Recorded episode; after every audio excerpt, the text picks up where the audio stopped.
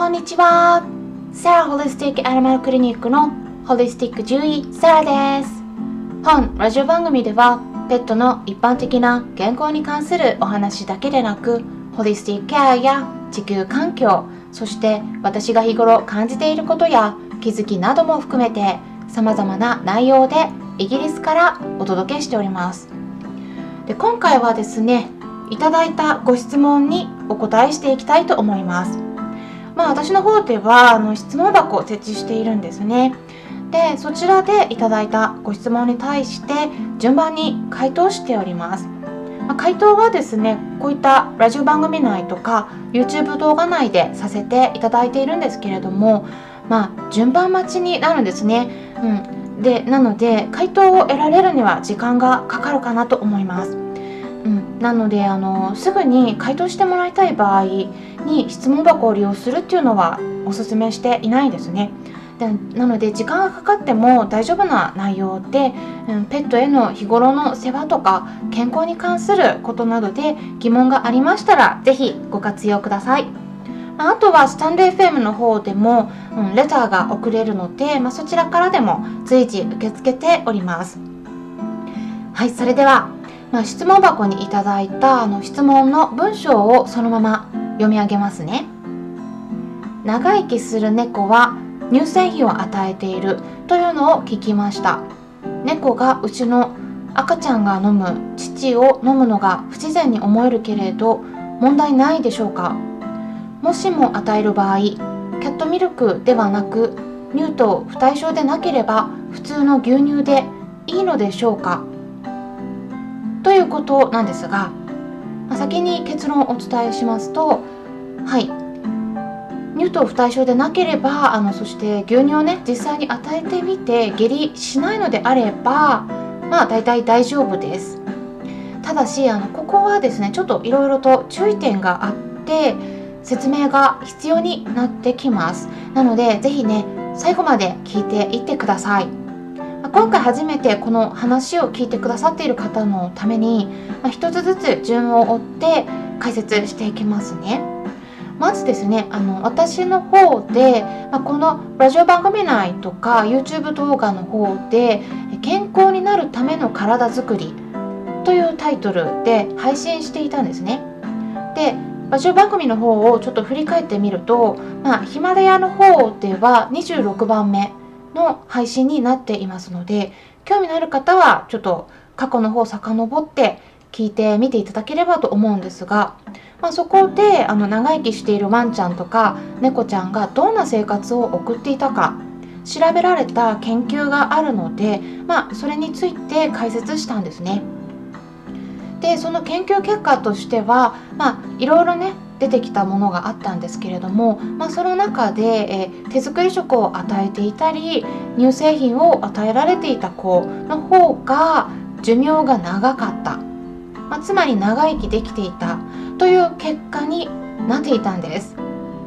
でそれであの今回ね質問を送ってくださった方は、まあ、多分それを聞いたんだと思うんですね。で私の方でねあの乳製品とお伝えしてたんですが、まあ、実はですねこれは具体的には牛乳になります。で牛乳を与えられていたワンちゃんとか猫ちゃんの方が与えられていなかった子たちよりも長生きしていたんですね。でこの研究論文は日本語になるので、まあ、読みやすいかなと思います。なのであの概要欄に URL を載せておきますので興味のある方は読んでみるといいかもしれないです。でそれで牛乳についてですねあのそこにどのように記載されているかその研究の論文を一部読みますと、まこんな風に書かれています。犬猫とも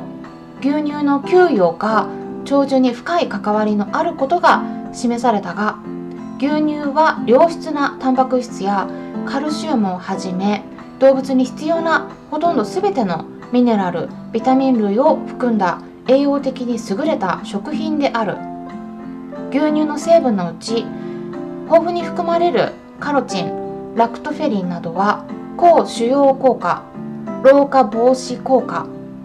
免疫不活作用などを持つことが報告されており健康増進強いては長寿との関わりも深いと考えられるまた人においてもヨーグルトケフィール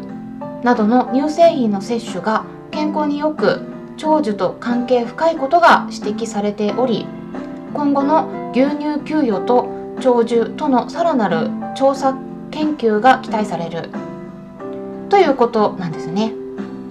じゃあ牛乳を与えると長生きできるのか一番いいのか牛乳が。うん、っていうとあのそれはですね牛乳だけとは限らないと思うんですね私はね。うん、あの論文っていうのは研究結果はね一つだけで判断しちゃダメなんですね。うん、あのいろんな論文ちょっと見ないとで統合して、えー、総合的にね考えないとなかなかね結論というのは出せないものなんです。うん、だけれども一応可能性として、まあ、牛乳とか、まあ、私がね考えるのは、まあ、乳製品が、まあ、いいんではないかなっていういい可能性があると、うん、いうことなんですね。で牛乳に関してはね本当にねあの反応はその子それぞれです。うん、例えばやっぱり、うん、牛乳でねあの下痢しちゃってる子は私はね結構見てます。うん、あのやっぱ合わない子いるんですね。うん、で、今回ね質問を送ってくださった方がおっしゃるようにその乳糖不対症といってあの乳糖に耐えられないっていう意味ですね。牛乳の中に乳糖と呼ばれる成分が含まれるんですけれどもそれをね分解するうん、分解するための酵素が体の中にあまり持ってない人間もそうだしワンちゃん猫ちゃんがいるんですね。でそういう子の場合はうまく消化しきれなくて下痢してしまうことになります。うん、でもね下痢しない子もいるんですよ。だから本当に様々です。うん。まあ、一般的にですねこれ人間もそうなんですけれども子供とか子猫まあ、子供もあの、えっと、お乳を飲むぐらいの幼児ですね、うん、乳幼児、うん、でとかあの子猫。本当にミルクを飲むような年齢の子、まあ、あとワンちゃんもですね子犬は基本的にはね大丈夫な子が多いとは言われています。なぜならその、まあ、猫ちゃんであればお母さんの猫さんのミルクにも乳糖が含まれているんですね、うん、でだけれどもそれをね分解するための酵素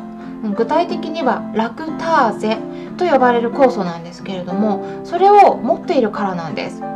ただこれも人間もそうですけれども成長して大人になるにつれてワンちゃんも猫ちゃんも食べ物が変わりますよね。もうお乳から離れます。そうするとミルクは不要になるのでえ乳糖を分解する酵素もいらないなって体が判断してだんだんね作られなくなっていくっていう仕組みなんです。うん、でこれはねあの人間もそうですし動物も個体差があると言われています。まあ、人間もねあの牛乳を飲むとお腹がゴロゴロなっちゃうっていう人もいますよね。でもあの牛乳はねダメでもヨーグルトとかチーズの場合だと問題にならないことも結構あるんです。うん、これはねやっぱりあのその乳糖の、うん、成分がね違うからなんですね。ですから私はですねワンちゃんでも猫ちゃんでもヨーグルトとかカッテージチーズの方をおすすめしています。まあ、牛乳がねあので問題出ないんだったらいいんですけれどもただですねあの年齢が上がってきてセニアになってきたりすると、うん、あの昔は平気だったのにダメになったとかそういうことあります。うん、でもねヨーグルトとかそういった別なチーズとかの方だと問題起きづらいんですね牛乳よりも。まあねただもちろんね全部ダメな子もいるので本当にもうねその子それぞれの状態を確認しながら与えてみていただくのがいいと思います。まあ、大体目安としては最初は小さじ1杯か、まあ、2分の1杯から1杯くらいを与えて、まあ、どうなるか見ていくことです。でね合わない場合は大体はですねもう数時間から、まあ、1日以内にもう下痢したり便が緩くなったりします。あとはお腹がゴロゴロなり始めたりします。